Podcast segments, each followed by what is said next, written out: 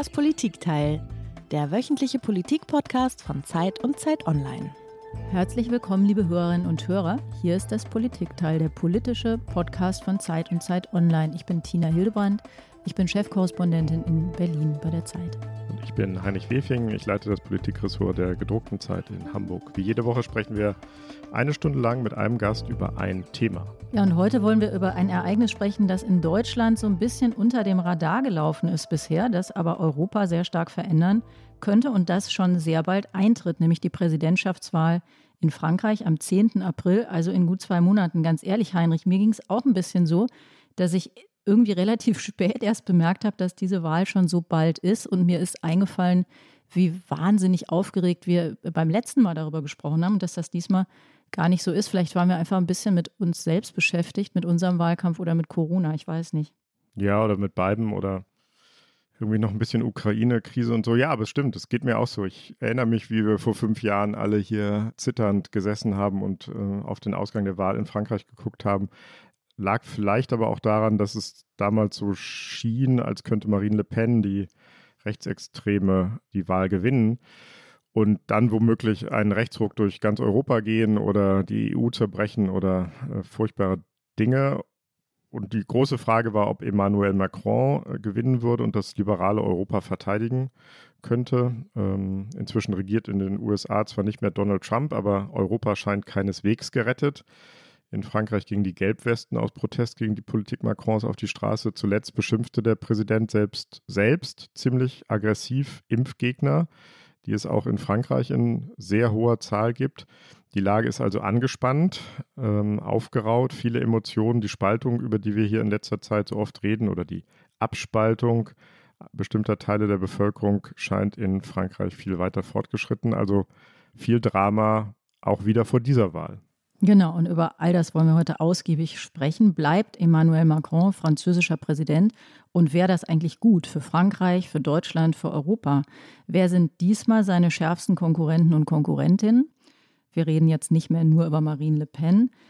Und was wird die Wahl entscheiden? Welche Themen, welche Personen? Natürlich auch, wie denken die Franzosen selbst über diese letzten fünf Jahre, über ihren ziemlich schillernden Präsidenten und ihr Land und was erhoffen sie sich von der Wahl? Ja, dazu haben wir uns einen Gast eingeladen, der das seit Sommer äh, aus ganz großer Nähe verfolgt. Er lebt nämlich seit Sommer in Paris und berichtet von dort als Korrespondent für die Zeit. Herzlich willkommen, Matthias Krupa. Matthias, du warst ja auch einige Jahre Korrespondent in Brüssel. Du hast viel, als du wieder hier in Hamburg warst, dich mit Osteuropa, mit Polen vor allen Dingen auch beschäftigt. Hat also richtig den Rundumblick, nicht nur in und über Frankreich, sondern über ganz Europa.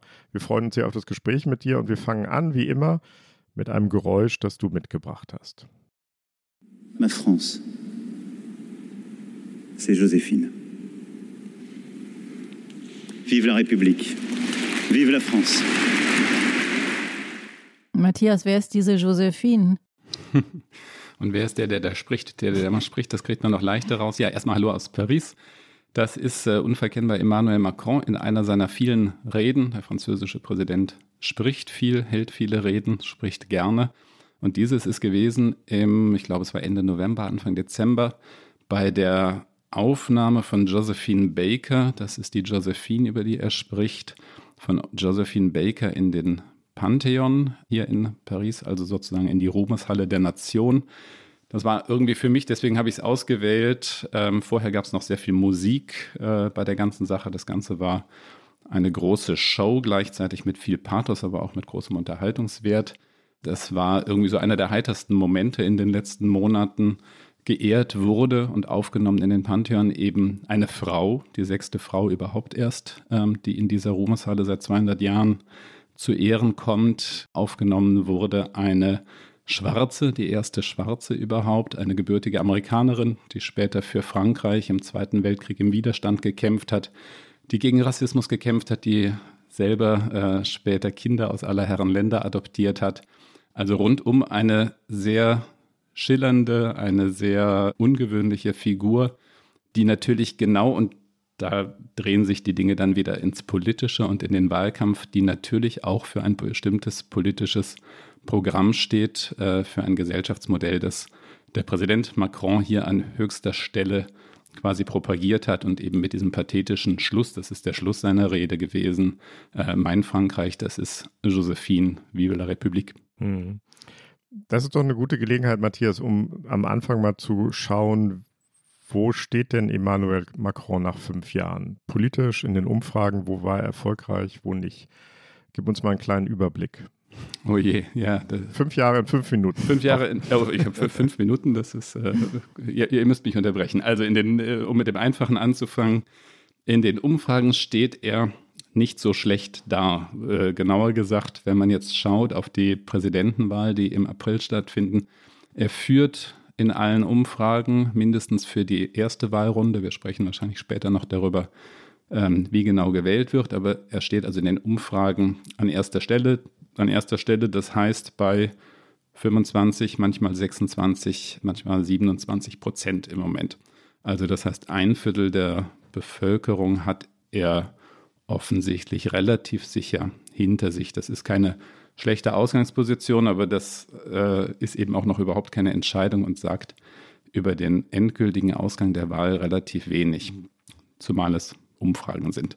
Politisch ist die Bilanz, das kann nicht anders sein, eine gemischte Bilanz. Er ist angetreten als Reformpräsident, als derjenige, der Frankreich gerade in den wirtschaftlichen Fragen endlich reformiert, der so eine Art, äh, die Vergleiche führen immer ein bisschen in die Irre, aber so eine Art, so wie wir das in den Schröder-Jahren erlebt haben, eine Art Agenda 2010 für Frankreich propagiert hat. In der Tat hat er mit einigen Dingen begonnen. Er hat den Arbeitsmarkt, da ist die Parallele zu Schröder wahrscheinlich richtig, er hat den Arbeitsmarkt hier liberalisiert und geöffnet.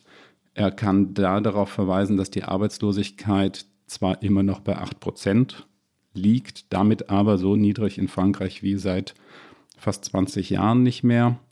Ähm, er hat das Land wirtschaftlich ganz gut durch die Pandemie geführt, über das einzelne Krisenmanagement. Das ist auch hier umstritten, so wie es in Deutschland umstritten ist. Er hat an anderen Stellen eher weniger äh, erreicht. Das gilt insbesondere für Sicherheitsfragen, das gilt für Kriminalitätsbekämpfung, das gilt für den ganz großen Bereich Integration der hier eine sehr, sehr große Rolle spielt, beziehungsweise Migration spielt eine sehr, sehr große Rolle. Da ist die Bilanz äh, längst nicht strahlend und längst nicht so gut. Also unter dem Strich ist das sehr, ist das sehr gemischt. Im Grunde genommen zerfällt diese Amtszeit, diese fünf Jahre, zerfallen in drei Phasen. Die erste Zäsur äh, nach diesem schwungvollen Beginn sind die Gelbwesten gewesen, die sowohl den Reformeifer gebremst haben, als auch die umwelt- und klimapolitischen Ansprüche des Präsidenten. Danach ist er in großen Dialog mit, der, mit dem Land getreten, hat versucht, irgendwie wieder Boden unter die Füße zu bekommen und dann kam die Pandemie. Und seit zwei Jahren ähm, ist auch hier natürlich an allererster Stelle das Pandemie-Management. Matthias, wir reden ja nachher auch noch ein bisschen über das Land und auch über die Gelbwesten. Lass uns einmal noch mal kurz beim Präsidenten bleiben. Du hast in deinem letzten Artikel für die Zeit geschrieben, Macron habe vor fünf Jahren nicht nur eine Wahl gewonnen, sondern eine Idee verteidigt. Das, das klingt äh, groß und das, äh, das hat sich auch groß angehört damals. Das hören wir uns noch mal einmal kurz an.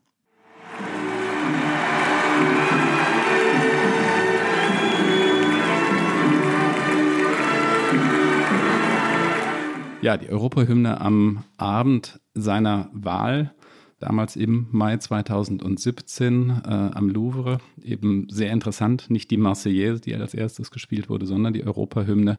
Und das eben nicht nur bei der Siegesfeier, sondern schon im Wahlkampf äh, hat er wie kein anderer Präsident vorher, muss man sagen, oder wie überhaupt in Europa kaum ein Politiker, sich für die Idee der europäischen Integration, der europäischen Einigung, der Europäischen Union geschlagen. Und das eben damals, ihr habt das äh, vorhin in der, äh, am Beginn angesprochen, in einer Situation, wo einerseits Trump gewählt war, hat jetzt mit der Europäischen Union nichts zu tun, ist aber natürlich trotzdem sozusagen eine, eher eine nationale Wendung gewesen in den USA. Vor allen Dingen aber, wo in Europa gerade das Brexit-Votum stattgefunden hatte und eben das erste Land die EU entschieden hatte zu verlassen und die Sorge in Europa groß war, dass man jetzt am Beginn so eines Auflösungsprozesses ist. Und da ist, das ist gemeint gewesen mit dem, wenn ich schreibe, er hat auch eine Idee verteidigt.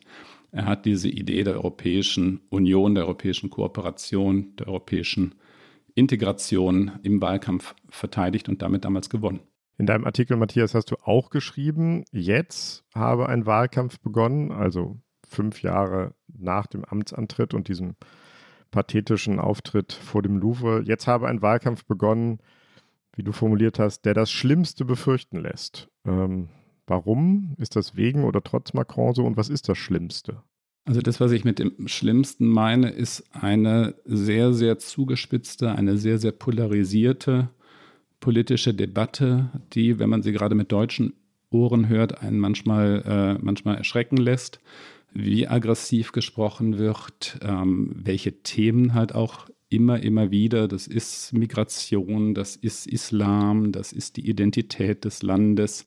All das sind Sachen, die insbesondere von der radikalen Rechten, aber nicht nur von der radikalen Rechten, hochgezogen werden. Und ob Macron daran mitbeteiligt ist, er ist insofern daran mitbeteiligt, dass auch er, das war auch vor fünf Jahren schon so, diese Auseinandersetzung sehr stark sucht. Also wenn ich vorhin gesagt habe, er hat eine Idee, diese europäische Integration und eine gewisse Vorstellung liberale Demokratie verteidigt, ähm, dann heißt das eben auch, dass er sich sehr, sehr scharf abgrenzt und dann auch sehr, sehr scharf attackiert diejenigen, die er aus seiner Sicht auf der anderen Seite des Grabens sieht. Und das ist wahrscheinlich eine der zentralen Fragen, die dann irgendwann mal die Historiker beantworten müssen, über diesen Präsidenten, ob er sozusagen das Land, was zerrissen ist, was aufgeraut ist, was gesellschaftlich angespannt ist, ob er es eigentlich in irgendeiner Weise geschafft oder überhaupt versucht hat, dieses Land ein bisschen zu beruhigen, zusammenzuführen. Das ist ein rhetorischer Anspruch, aber Wahlkämpfe sind eben auch Zeiten der Auseinandersetzungen und das war ähm, und diese Auseinandersetzung, die hier jetzt begonnen hat und in den nächsten drei Monaten, die wird sicherlich mindestens rhetorisch sehr hart und sehr direkt werden. Wir haben ja am Anfang, haben wir es erwähnt, Macron ist in Deutschland immer sehr stark wahrgenommen worden, in, auch in Abgrenzung zu Le Pen, also sozusagen zu dem äh, großen Übel, wie es viele hier empfunden haben. Und du hast mal gesagt, oder hast es vielleicht auch geschrieben, Macron wurde lange für einen Linksliberalen gehalten. Das würde heute keiner mehr annehmen oder sagen. Was ist er dann? In Frankreich würde das auf jeden Fall niemand mehr sagen.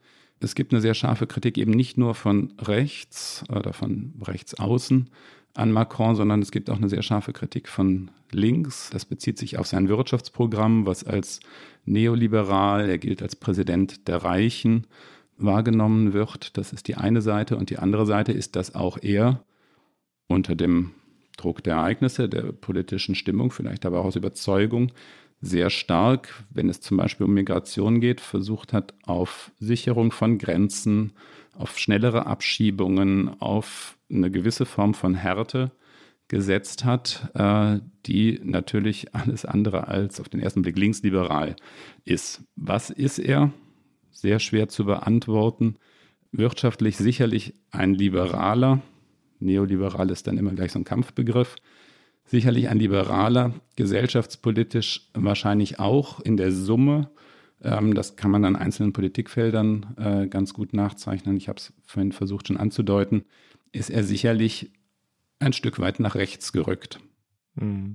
Vielleicht würde man ihn einen Zentristen nennen, obwohl das dann ja auch immer eigentlich so gar nichts heißt. Vielleicht hilft es mal, sich nochmal ganz kurz ja, zu machen oder in Erinnerung zu rufen, dass äh, das Parteiensystem in Frankreich ja sehr volatil ist oder in Auflösung begriffen, je nachdem, wie man das äh, bezeichnen will. Du kannst das sicher am besten skizzieren. Und Macron hat im Grunde nicht für eine Partei kandidiert, sondern er hat sich eine Partei selbst geschaffen, mehr oder weniger. Was ist das für eine Bewegung, die er sich da geschaffen hat? Und was sagt das über das französische Parteiensystem?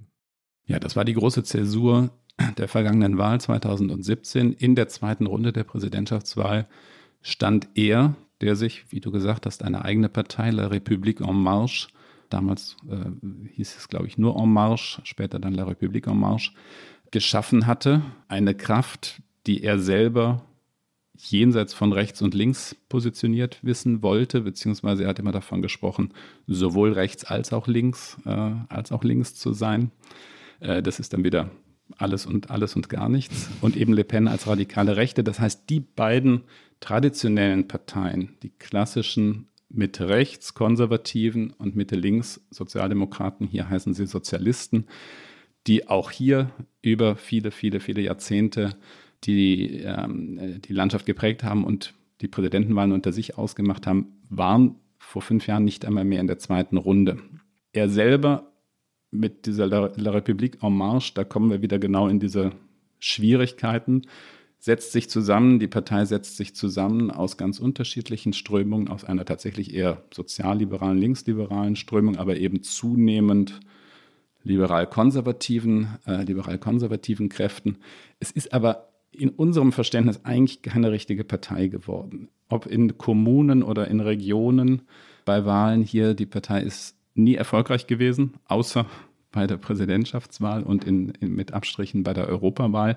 Sie hat keinen Unterbau, sie hat keine richtige Organisation. Es ist sehr schwer, sich vorzustellen, dass wenn Macron, wann auch immer, einmal nicht mehr äh, politisch aktiv wäre, dass diese Partei überhaupt als Partei und als Organisation überlebt. Es ist ein Macron-Wahlverein.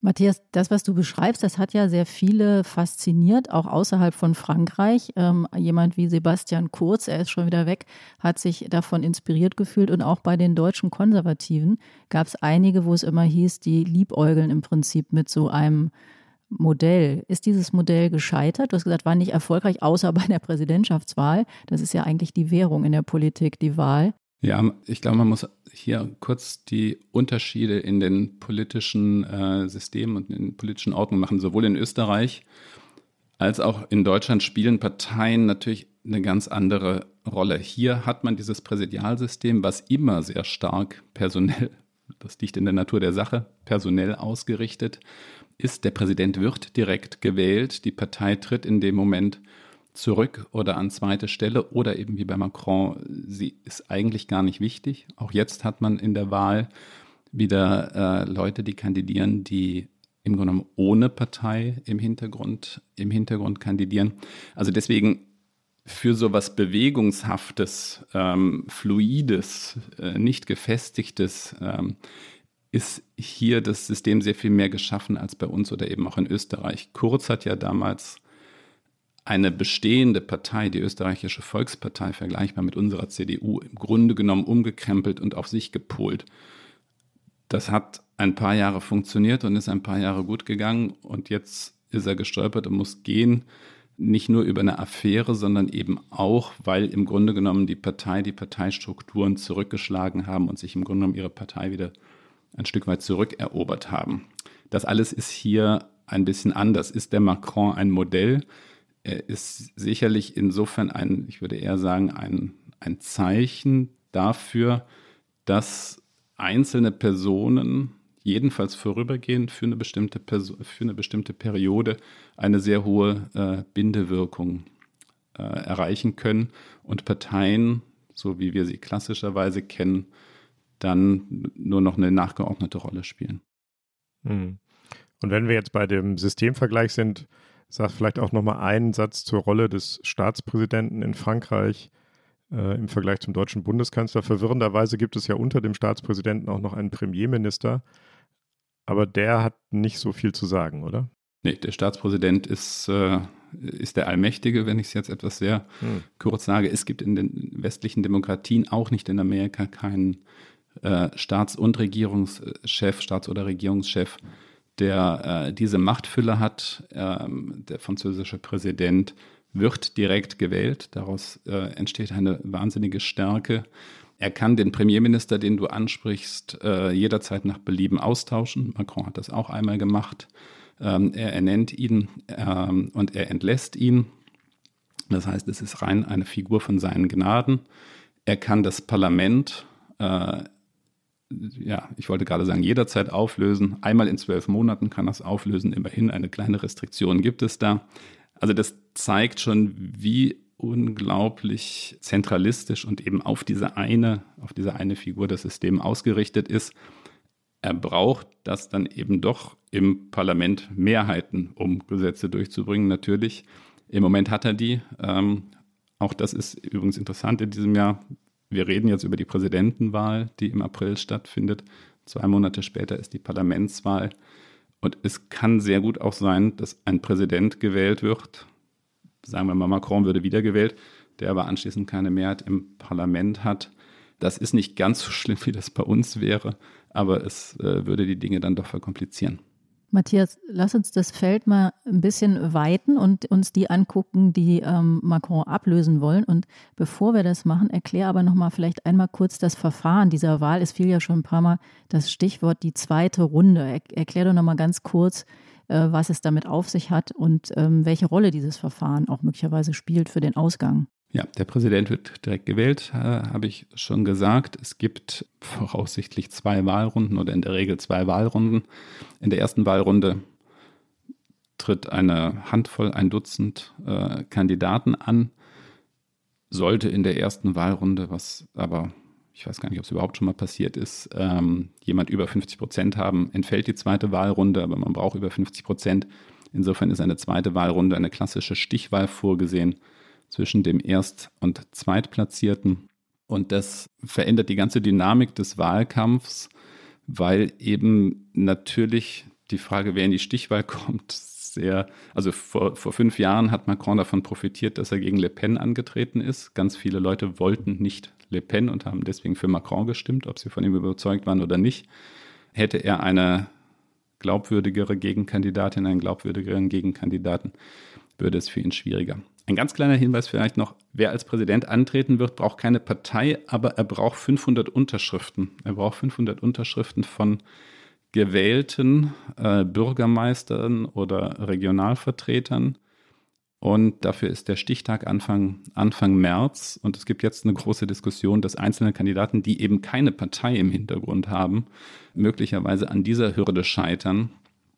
Also das ist nochmal eine Besonderheit, die auf den ersten Blick ins Kleingedrückte führt, aber zum, äh, auf den zweiten Blick äh, einen erheblichen Einfluss haben könnte, wenn einzelne Kandidaten nicht auf diese 500 Unterschriften kommen.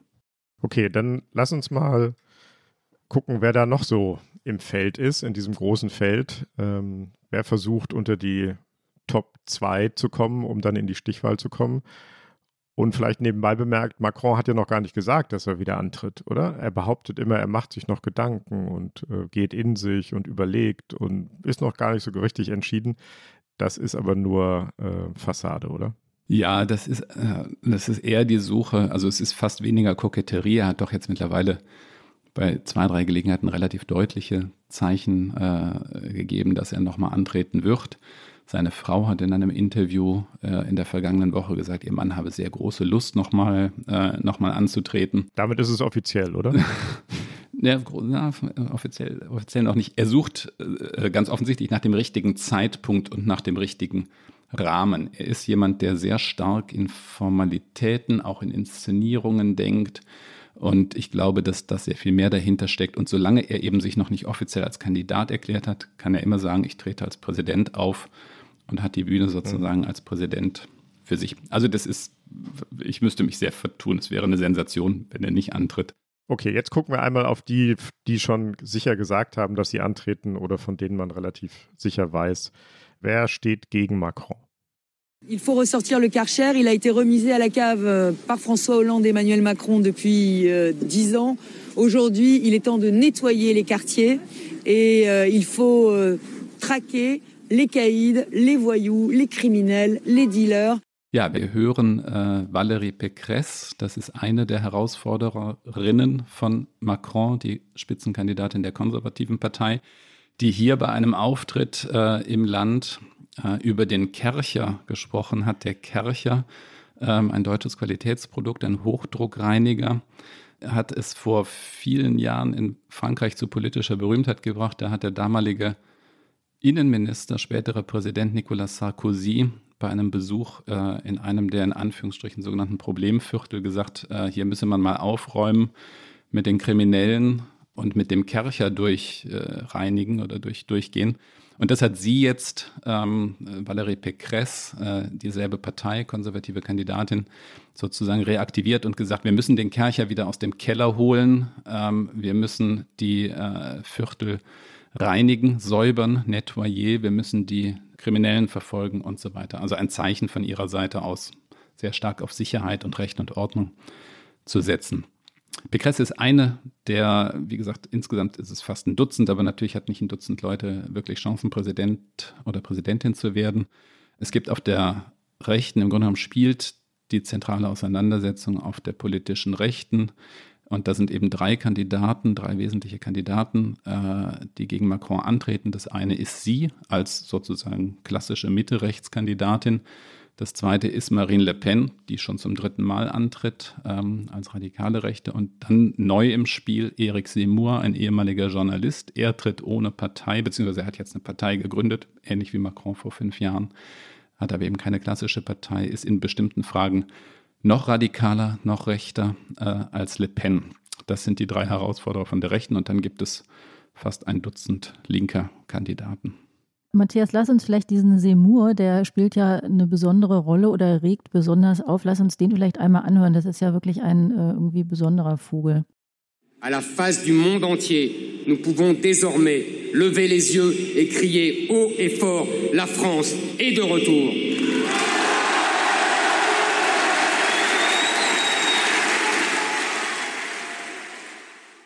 Was will der Mann, Matthias? der Mann will, dass Frankreich wieder groß und stark und mächtig ist, äh, wie vor 30, 40 Jahren.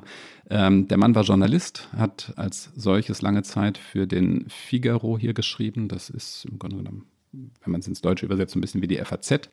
Und äh, hat später auch eine Fernsehsendung gehabt und hat seit 10, 15 Jahren viele Bücher verkauft und viel Aufmerksamkeit erregt mit sehr migrationskritischen, islamkritischen, vor allen Dingen aber so sehr nostalgischen äh, Vorstellungen von französischer Größe, ähm, Bücher geschrieben, die so ähnliche Titel tragen wie Frankreich schafft sich ab, der Deklinisme, so heißt das hier, also der Niedergang Frankreichs, der Verlust der eigenen Größe.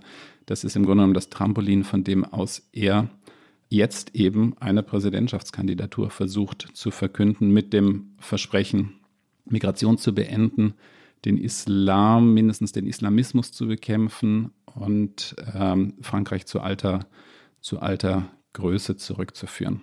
Ist das so eine Art Trump, so ein französischer Trump? Klingt so ein bisschen so Make France Great Again. Ja, der, ja, der Vergleich wird hier auch oft gezogen.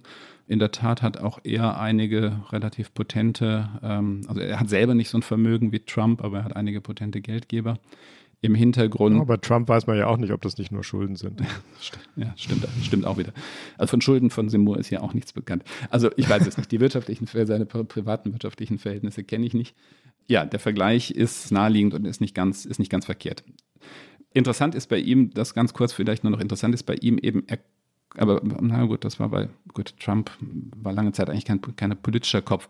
Hier der äh, Seymour ist ein politischer Kopf, ist auch eine intellektuelle Figur, ähm, ist ein begnadeter Rhetoriker, ist ähm, jemand, der sich sehr gut in der französischen Geschichte, französischen Kultur auskennt und der im Grunde genommen von einer sehr klassisch rechten, konservativen Position aus immer weiter nach rechts gewandert ist. Das heißt, Matthias, wir haben eine Frau, Frau Pécresse, die eine, wie du sagst, klassische Konservative ist, die aber immerhin mit dem Kercher durch die Elendsviertel gehen will. Wir haben einen, ähm, ja, immer weiter nach rechts gewanderten Scharfmacher und intellektuellen Trumpscher Prägung, Herrn Seymour. Wo ist denn da noch Platz für Marine Le Pen? Marine Le Pen hat ihren Platz. Ähm, die Frage ist eher ähm, für, für Frau Pécresse, äh, wo der Platz bleibt. Also in der Tat, äh, du hast es äh, wunderbar zusammengefasst und aufgezählt. Die politische ähm, Rechte ist vielfältig und sehr rechts, zum Teil deutlich rechter, weiter rechts als, äh, als bei uns.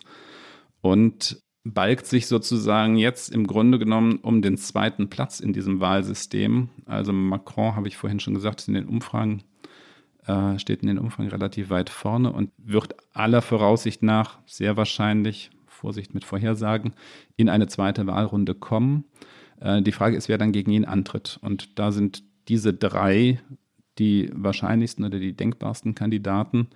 Und in der Tat, das ist ein Wettkampf im Grunde genommen darum, entweder wie weit nach rechts kann man gehen oder aber für Pécresse, die sozusagen ein bisschen eingeklemmt zwischen Macron und den radikalen Rechten, zwischen Le Pen und Seymour ist, um die Frage, wie grenze ich mich nach beiden Seiten, wie grenze ich mich nach beiden Seiten ab. Aber auch das trägt eben sehr zu einem schlimmen, in Anführungsstrichen, Wahlkampf, wie ich äh, wie ich gesagt habe oder wie wir am Anfang gesagt haben, bei, dass es ja eben komplett um diese Themen und um diese rechten Themen äh, kreist.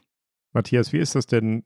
Graben diese drei rechten Gegenkandidaten, konservativen, rechten, rechtsextremen Gegenkandidaten zu Macron, graben die sich gegenseitig das Wasser ab? Oder, also man könnte ja sagen, so viele rechts, das führt zu einer Zersplitterung und keiner ist gefährlich für Macron oder das Land.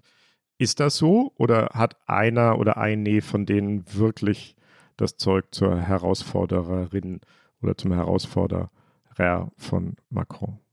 Also ein Ner oder ein Ne von diesen dreien wird voraussichtlich der oder die Herausforderin von Macron in der zweiten Runde sein. Und in der Tat, vor allem seit Seymour eben auf dem Feld ist, hat sich für Le Pen das Spiel verändert. Le Pen war lange Zeit relativ klar als zweite, als zweite Kraft, jedenfalls in den Umfragen. Das hat sich verändert, seit Seymour dabei ist, weil eben der Kuchen an rechten, konservativen Wählern jetzt durch drei geteilt werden muss. Und wenn man die Umfragen nimmt, sind die, also Pécresse und Le Pen sind in etwa gleich auf im Moment, 16, 17 Prozent. Und ähm, knapp dahinter ist dann Seymour. Das zeigt aber auch schon, äh, dass möglicherweise reichen 16, 17, 18 Prozent, um in diese zweite und entscheidende Wahlrunde zu kommen. Das heißt, äh, die, die Hürde ist sozusagen durch die drei Kandidaten auch niedriger gelegt. Lass uns, auch wenn du sagst, dass das im Grunde die aussichtsreichsten Herausforderer sind, trotzdem einmal auch die äh, Linken anschauen und diejenigen, die da Chancen haben. Und lass uns einmal eine Frau anhören, die da eine Rolle auch spielt und aber zugleich das Problem der Linken auch beschreibt. Comment ne pas entendre le désespoir, l'angoisse de celles et ceux qui ne peuvent se résoudre à un débat politique confisqué par deux candidats d'extrême droite et deux candidats de droite Alors, parce que sans union, il n'y a pas de destin pour la gauche. Mais sans la gauche, ce n'est plus la France, ce n'est plus la démocratie. Matthias, das musst du mal einmal übersetzen. Wer hat da gesprochen und was hat sie gesagt? Ja, gesprochen hat Anne Hidalgo, die Pariser Bürgermeisterin, die für die Sozialisten, also für die klassische Mitte-Links-Partei, bei uns Sozialdemokraten als Präsidentschaftskandidatin ins Rennen geht. Jedenfalls ist das im Moment Stand der Dinge. Und sie spricht eben über die, über die Bedeutung der Linken, der politischen Linken als Interessenvertreterin der Menschen im Lande, die soziale Probleme haben, die nicht gehört werden, die von der politischen Rechten, von der radikalen Rechten nicht vertreten werden, so sagt sie es und äh, schließt eben mit der im Grunde genommen Selbstbeschwörung ohne die politische Linke ist die Demokratie in Frankreich nicht mehr die Demokratie, wie wir sie kannten. Das hat ein bisschen selbstbeschwörenden Charakter, weil tatsächlich das ist, wenn wir vorhin über die Stärke oder die Vielfalt der politischen Rechten gesprochen haben, Vielfalt gibt es auf der politischen Linken auch, aber es gibt einen dramatischen Schwund. Es gibt fast ein oder mehr als ein Dutzend Präsidentschaftskandidaten, Kandidatinnen. Hidalgo ist nur eine von ihnen, die aber alle zusammen auf im Moment vielleicht 30 Prozent der Wählerstimmen in den Umfragen kommen. Kein einziger von den Kandidaten ist im Moment äh, aussichtsreich, in eine zweite Wahlrunde zu kommen. Man hat also tatsächlich es mit einer wirklich dramatischen Schwäche der politischen Linken hier zu tun. Gehört zu dieser Linken, gehören da eigentlich in Frankreich auch die Grünen? Es gibt ja auch einen grünen Bewerber. Ist das, wie sortiert sich das da?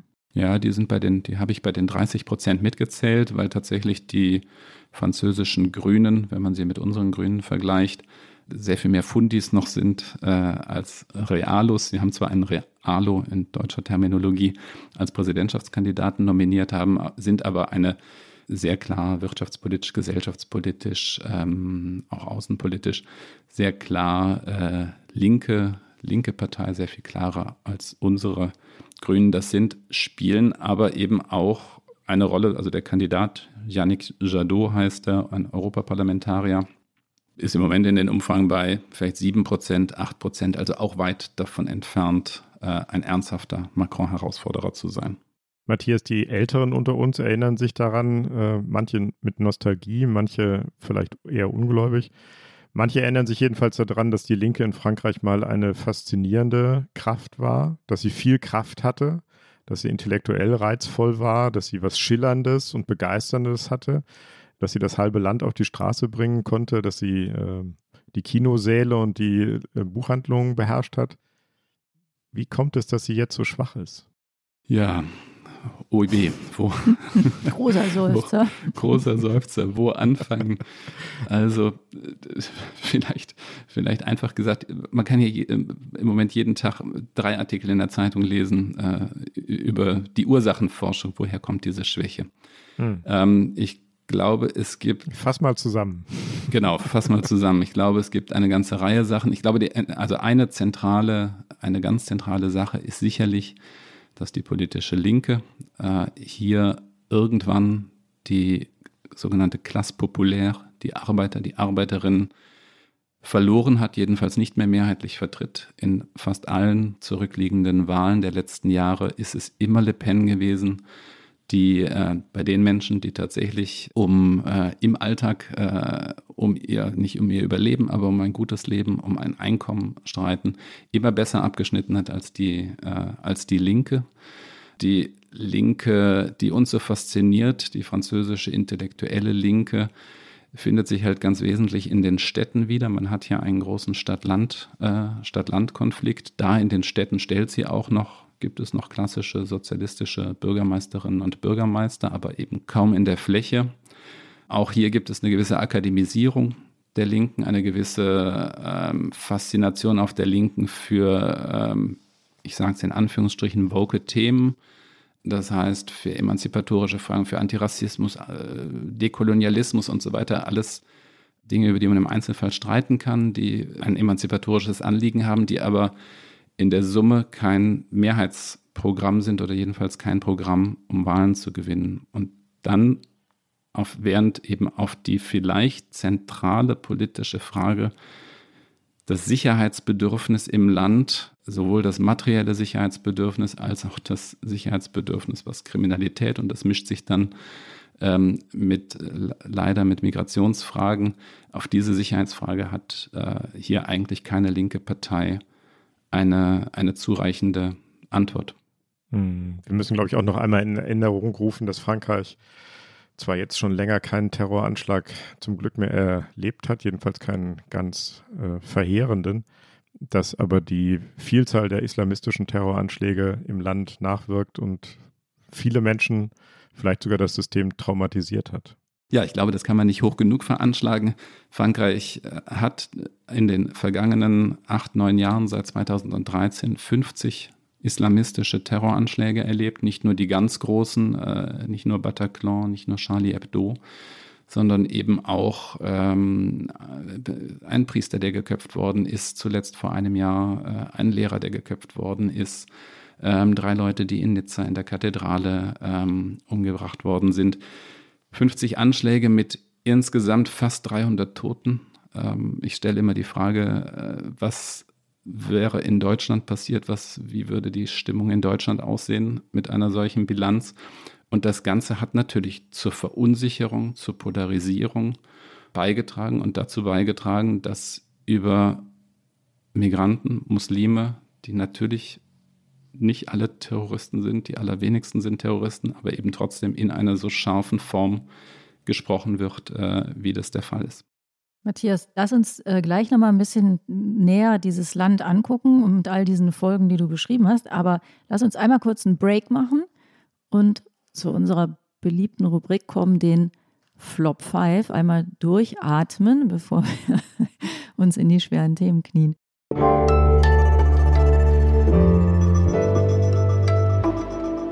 Flop 5. Was ist dein erster Flop? Was sind Dinge, die du im Zusammenhang mit Frankreich über Frankreich nicht mehr hören kannst, die doof sind, die weg können? Klischees, Fehlannahmen? Ja, wir haben gerade, das knüpft an, wir haben über den Mythos der französischen Linken gesprochen, den haben wir gerade schon versucht zu dekonstruieren. Eine sehr persönliche Enttäuschung für mich ist tatsächlich Anne Hidalgo, die wir vorhin gehört haben und über die wir gesprochen haben. Ich bin seit äh, einem guten halben Jahr Bürger der Stadt Paris und genieße es sehr, ähm, in dieser Stadt mit dem Fahrrad unterwegs sein zu können, was vor fünf Jahren, vor zehn Jahren noch nicht möglich war, wie mir alle anderen Menschen hier erzählen. Das ist ein großes Verdienst dieser Bürgermeisterin umso enttäuschter bin ich davon, dass sie als Präsidentschaftskandidatin so gar nicht reüssiert. Okay, also an Ida Algo ist der erste Flop.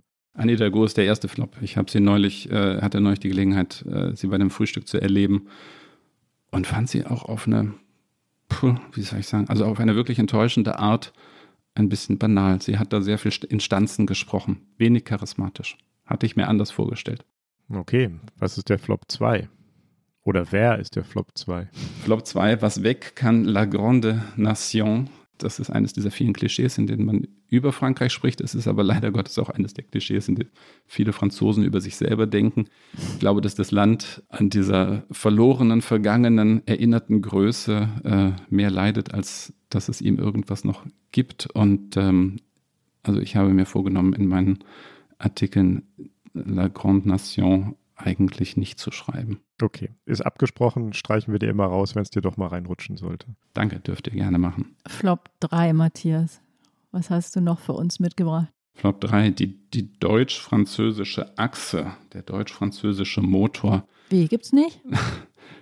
Also kann man zumindest in Frage stellen, glaube ich, wenn man die letzten 10, 20 Jahre der europäischen Geschichte sieht. Also richtig ist in der EU, wenn du was bewegen willst, müssen Franzosen und Deutsche an einem Strang ziehen, aber die Vorstellung, dass die alleine den Laden schmeißen und dann noch in so einem mechanischen äh, Sinne, wie das in dem Bild des Motors oder der Achse, ähm, auch das eines der fürchterlichen Klischees, ist, glaube ich, überholt äh, in, in der heutigen Europäischen Union. Deswegen, also auch die deutsch-französische Achse dürft ihr mir bitte, sollte ich sie jemals schreiben, rausstreichen. Ja, die Versuchung war ja noch größer, als du noch Brüssel-Korrespondent warst, deswegen bist du da, glaube ich, gefeit.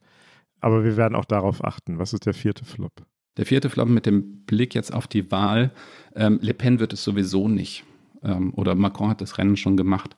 Wenn wir eins gelernt haben in den vergangenen Jahren, dann ist es mit äh, unvorhergesehenen Wahlausgängen zu leben, nicht drei Monate vor einer Wahl äh, zu glauben, die Sachen seien entschieden. Wir haben vorhin über das Wahlsystem hier gesprochen. Die Sache ist so knapp, wer dann in eine zweite Runde kommt und wie eine zweite Runde ausgeht.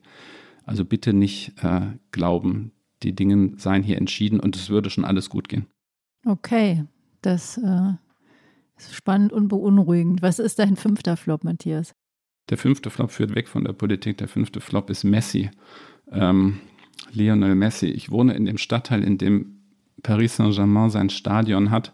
Und eine meiner ersten, als ich hier ganz relativ neu war, wurde Messi verpflichtet. Ich bin zum Stadion gefahren als großer Fußballfan, habe davor mit 2000 Leuten gestanden, die äh, Präsentation von Messi verfolgt und dachte, wow. Und alles, was man bislang mitbekommen hatte, was man sehen konnte, ist, dass Messi leider bei PSG noch keinen guten Fußball spielt. Matthias, darf ich das verraten? Wir sind die beiden äh, zentralen HSV-Fans in der Politikredaktion äh, der Zeit. Und als du noch hier warst, haben wir uns immer gegenseitig äh, unser Leid geklagt. Jetzt vermisse ich dich sehr, aber ich entnehme dem, du hast auch keinen neuen Verein. Oder der Verein, der bei dir jetzt um die Ecke ist, spielt auch nicht gut. Ähm, das Leid geht weiter. Nee, jetzt, jetzt, jetzt, wo der HSV äh, auf dem Weg zum DFB-Pokalsieg ist, bleibe ich, bleib, bleib ich treu. Endlich mal über Fußball sprechen im Politikteil. Tina, du musst uns unterbrechen. Da kann ich nichts zu sagen, genau. Nee, Schluss jetzt. Lass uns wieder über Frankreich reden. Wenn ihr wollt. Unbedingt. Ja, Matthias, lass uns mal ein bisschen drüber reden, wie die Franzosen selbst ähm, ihr Land sehen, was da los ist. Du hast in einem deiner Artikel ein Meinungsforschungsinstitut zitiert, das zu dem Schluss kommt, die französische Gesellschaft sei eindeutig rechts. Das klang ja auch, das kann man ja im Prinzip aus auch der Tatsache entnehmen, dass du sagst, die Rechten haben da die weitaus größten Chancen. Woran merkt man das? Also stimmt es und woran merkt man das? Ich glaube, also das, die, die, das Meinungsforschungsinstitut, eine politische Außer an dem Erfolg der Rechten. Ja, ja, genau, eine politische Stiftung, die ich da zitiert habe, ähm, die eine sehr qualifizierte Untersuchung gemacht haben. Also die gucken zum einen natürlich, ist das sozusagen Mathematik, wenn man anguckt auf Umfragen, aber auch auf Selbstverortung der Französinnen und Franzosen auf einer Skala von 1 bis 10, äh, dann verorten sich sehr viel mehr heute auf der politischen Rechten, als das noch vor zehn Jahren der Fall war. Das ist das eine, woran merkt man das im, im, im politischen Alltag jedenfalls, ähm, das, ist, das sind die Themen, die dominieren. Hier wird kaum über zum Beispiel Umwelt gesprochen, wenig über Umwelt gesprochen. ähm, wenig über Klimapolitik gesprochen. Das heißt nicht, dass das kein Thema ist und nicht auch gemacht würde, aber es dominiert nicht die politische Debatte, wie es zum Beispiel bei uns den Wahlkampf dominiert hat. Stattdessen geht es immer um Identitätsfragen, es geht immer um äh, Migrationsfragen, es geht immer um Sicherheitsfragen. Wir haben vorhin über die Ursachen dafür gesprochen, aber das sind eben ähm, auf äh, klassische rechte Themen eher konservative, eher konservative Themen.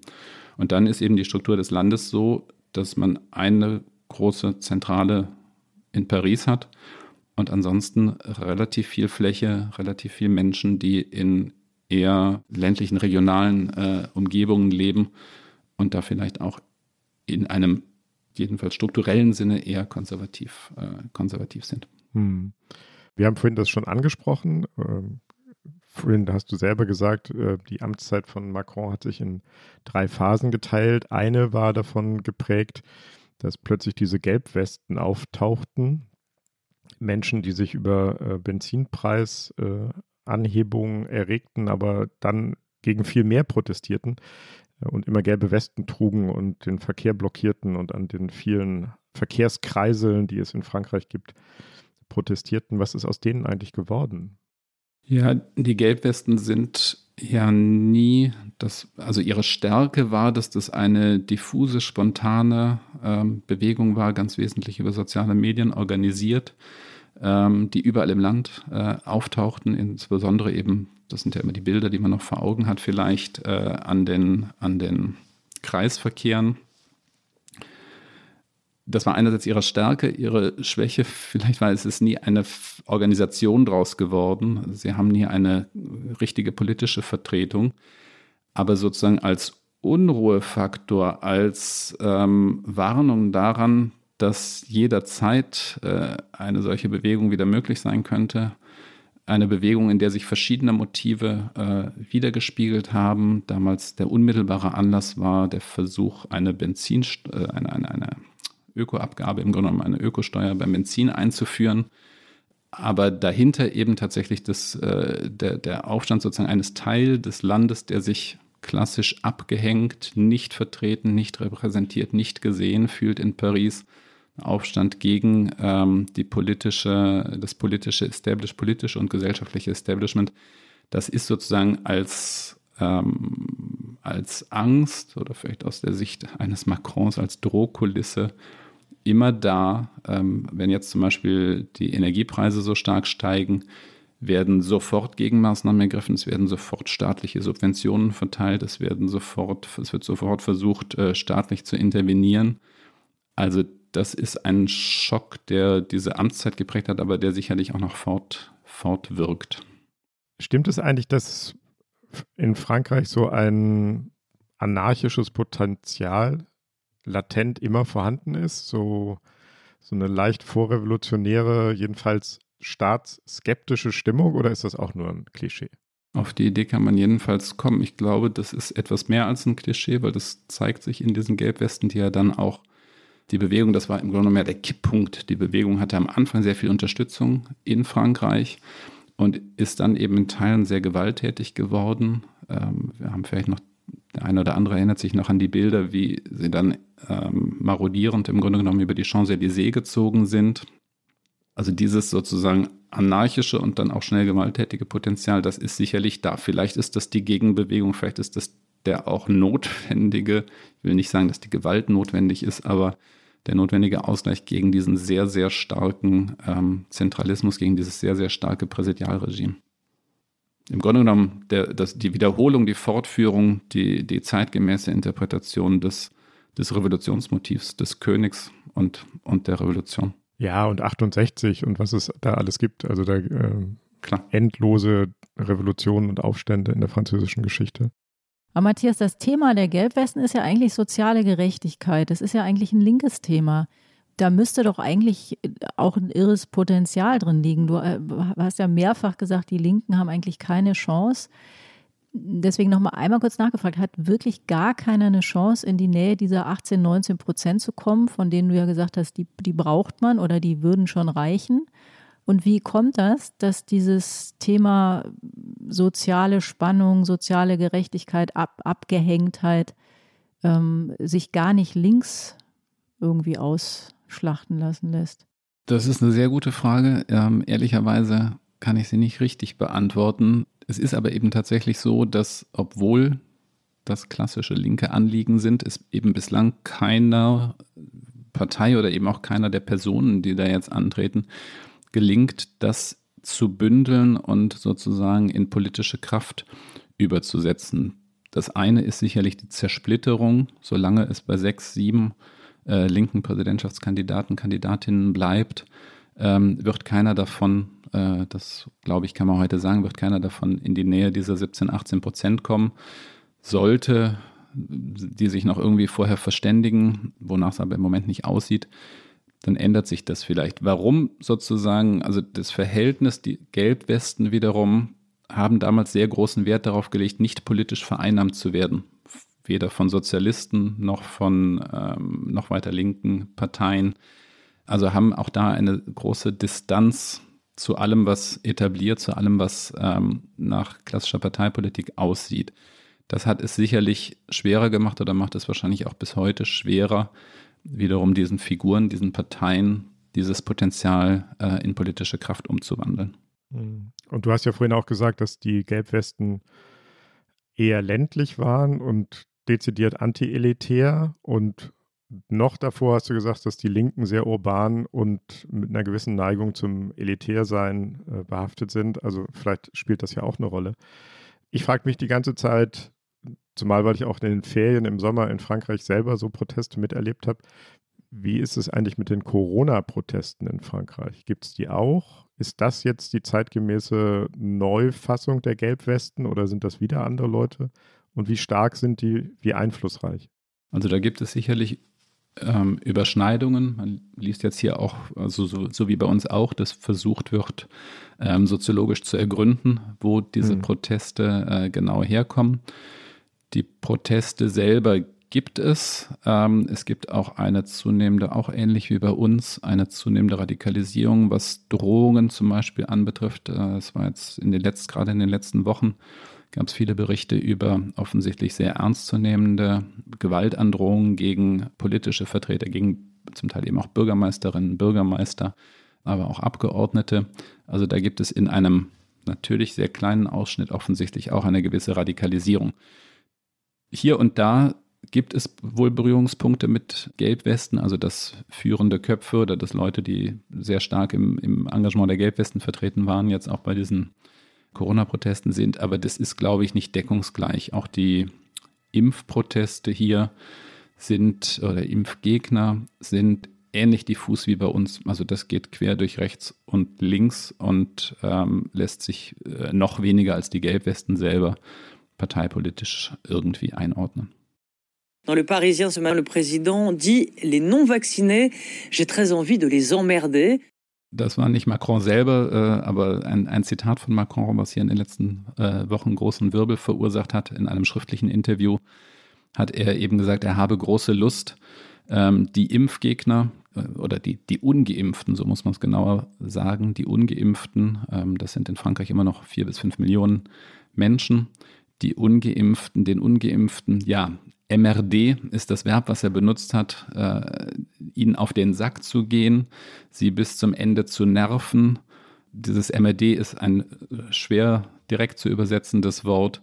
Es hat einen sehr derben und vulgären Beiklang und es steckt das Wort Merde, also im, im hm. in der, wenn man es jetzt von, von der Wortgeschichte äh, hernimmt, es steckt das Wort äh, Merde, Scheiße da drin. Äh, allerdings, das sollte man da nicht zu wörtlich übersetzen. Trotzdem ein sehr rüder Angriff von Macron auf eben die ungeimpften oder Impfgegner, der ihm einige Aufmerksamkeit eingebracht hat, der möglicherweise ähm, ausgesprochen hat, was viele Franzosen denken, der das aber auf eine Art eben als Präsident ausgesprochen hat, die sicherlich nicht zur Beruhigung ähm, oder zum Appeasement hier beigetragen hat. Aber auch nicht beitragen sollte wenn er das schriftlich formuliert hat. Das ist ihm ja nicht so passiert. Ganz kurz, Matthias, wie wird jetzt im Wahlkampf auf Macrons Leistung in der Pandemiebekämpfung geschaut? Ja, Pandemiebekämpfung. Im Moment sind hier die, äh, die Zahlen noch, noch viel, viel höher als in Deutschland. In Paris haben wir, eine, haben wir einen Inzidenzwert von 4900, um das äh, einmal, einmal, zu, einmal zu sagen. Zuletzt hatte, ähm, hatte das eigentlich, war das eigentlich ein Pluspunkt, trotz dieser hohen Werte, ein Pluspunkt für Macron. Er hat eben Mitte des vergangenen Jahres früher oder entschiedener, als das bei uns der Fall war, aufs Impfen gesetzt und auch mit sanftem und weniger sanftem Druck sozusagen das Impfen versucht durchzusetzen. Die Impfquote ist höher als bei uns. Das alles hat man ihm zuletzt eigentlich immer zugute gehalten. Er hat das ganze letzte Jahr die Schulen offen gelassen. Das war eine, war eine der Prioritäten. Jetzt ist wieder ein bisschen, kommt ein bisschen Unruhe auf, weil eben an vielen Schulen dann doch Klassen geschlossen werden müssen bei diesen hohen Fallzahlen. Ob das am Ende für oder gegen ihn ausspricht, wage ich im Moment ehrlicherweise nicht genau zu sagen. Das wird dann wahrscheinlich auch sehr davon abhängen, wie die unmittelbare Situation im März, im April dann, wenn gewählt wird, sein wird. Matthias, jetzt haben wir ziemlich intensiv nach Frankreich geguckt und was da los ist. Sag uns doch noch mal einmal, du bist ja jemand, der da einen wirklich guten Überblick hat. Was wären denn die Folgen dieser Präsidentschaftswahl für Europa und auch für das Verhältnis zu Deutschland? Wir haben ja hier auch eine immer noch relativ neue Regierung, es sortiert sich einiges neu. Wie würde sich das auswirken oder wie können sich die verschiedenen Varianten auswirken? Ja, ich glaube, dass, äh, dass auch diese Wahl äh, wieder, ähnlich wie vor fünf Jahren, einen sehr großen, äh, sehr großen Einfluss auf Europa haben kann und haben wird. Also sehr simpel gesagt, bleibt Macron im Amt, ist es ein, darüber haben wir gesprochen, ist es ein proeuropäischer Kopf, der sicherlich äh, nicht in allen Dingen mit den deutschen Vorstellungen übereinstimmt. Er wird sehr stark zum Beispiel auf eine Reform dann des Stabilitätspakts, auf ein lockereres Finanzregime in der EU drängen. Aber er bleibt eben grundsätzlich proeuropäisch mit allen rechten Kandidatinnen und Kandidaten. Äh, wenn sie erfolgreich werden, würde es schwieriger. Mit einer Marine Le Pen oder gar einem Eric Zemmour wäre diese Europäische Union eine andere, als sie das vorher war. Beide äh, haben angekündigt, dass sie Referenten hier abhalten wollen, die zum Ziel haben, dass man sich nicht mehr der europäischen Gesetzgebung in allen Teilen unterwirft. Also das ist eine offene Kriegserklärung ähm, an die EU, so wie wir sie kannten. Insofern hat diese Wahl einen sehr großen Einfluss auf die EU und damit eben auch auf das deutsch-französische Verhältnis. Hm, eine Wahl, die wir ganz sicher weiter beobachten werden, die möglicherweise dramatische Folgen hat für Europa, auch für Deutschland, für das deutsch-französische Verhältnis. Matthias, vielen Dank für diese Einblicke. Das war es wieder, äh, liebe Hörerinnen und Hörer, das Politikteil, der politische Podcast von Zeit und Zeit Online. Wenn Sie uns schreiben wollen, wenn Sie Kritik äußern mögen, wenn Sie Vorschläge für Themen haben, gerne auch wenn Sie Lob loswerden wollen. Unsere Mailadresse heißt daspolitikteil.zeit.de. Ja, und es ist Zeit, mal wieder Danke zu sagen an der Stelle. Wir äh, bedanken uns sehr bei Christina Plett, die uns äh, in dieser Folge geholfen hat bei den Recherchen und bei den Tönen. Wir danken den Pool Artists, unseren fabelhaften Produzenten und unseren Online-Paten Ole und Pia, ähm, Ole Pflüger und Pia Rauschenberger bei ähm, Zeit Online. Und natürlich danken wir vor allem dir, lieber Matthias, dass du dir die Zeit genommen hast. Und ich finde, wir müssen aber unbedingt noch verraten, wie du da so sitzt. Also das wissen ja unsere Hörerinnen und Hörer nicht. Stichwort Eiffelturm. Stichwort Eiffelturm. Über den Dächern von Paris. Ich sitze in meinem Büro und wenn ich links über die Schulter gucke, sehe ich den Eiffelturm und sehe, gucke über die Dächer von Paris auf den Eiffelturm. Das wollte ich eigentlich immer nicht Wolltest so laut sagen ne? oder laut verraten, um keinen, um keinen Neid zu wecken. Wir sind hier ein Transparenz-Podcast, muss alles raus. und viel mehr Neid als Korrespondent in Paris für die Zeit zu sein, kann man schon gar nicht. Das muss man gar nicht noch mit dem Eiffelturm toppen. Das ist schon neiderregend genug. Und im Moment, wenn es dunkel ist, vielleicht das nur ganz zum Schluss, wenn es dunkel ist, strahlt dieser Eiffelturm sowieso immer, aber im Moment, seit Anfang Januar, strahlt er in dunkel, dunkelmarine oder, oder EU-blau mit äh, zwölf EU-Sternen darauf, eine der symbolischen Gesten, äh, seit Frankreich die Ratspräsidentschaft in der EU übernommen hat. Und da ist er nochmal so schön. Hm. Das ist wirklich sehr schön. Wir stellen uns jetzt nochmal die Europahymne dazu vor. Genau. Das ist doch ein schöner, versöhnlicher Abschluss. Ja, Moment. Der Matthias, Moment. eins muss noch erwähnt werden, ist ja bereits im Besitz der Politikteiltasse, da er ja schon mal bei uns ah. war, wenn ich das richtig in Erinnerung habe. und äh, wird jetzt aber auch noch ausgestattet mit, wenn du möchtest, mit dem Politikteil Thermobecher. Und wenn du dann da sitzt und nach links auf den Eiffelturm guckst, dann äh, und dein Croissant isst äh, und dich den Klischees hingibst, dann äh, kannst du das demnächst mit einem Politikteil Thermobecher tun. Na klar, immer her damit, gerne. Wunderbar. Im Café unten vor der Haustür bestellst du den Espresso und füllst ihn um in den Politikteil Thermobecher. So soll es sein, während wir auf Live-Berichte aus Paris warten und auf die nächste Ausgabe des Politikteils, dann wieder mit Eliana Grabitz und Marc Brost, empfehlen wir Ihnen, liebe Hörerinnen und Hörer, sehr alle anderen Podcasts aus der großen Zeit Online, Zeit Podcast-Welt das Verbrechen, die sogenannte Gegenwart und das tägliche Was jetzt. Danke, Matthias. Ciao. Vielen Dank. Danke euch. Au revoir. Tschüss. Au revoir. Au revoir. Merci. A bientôt.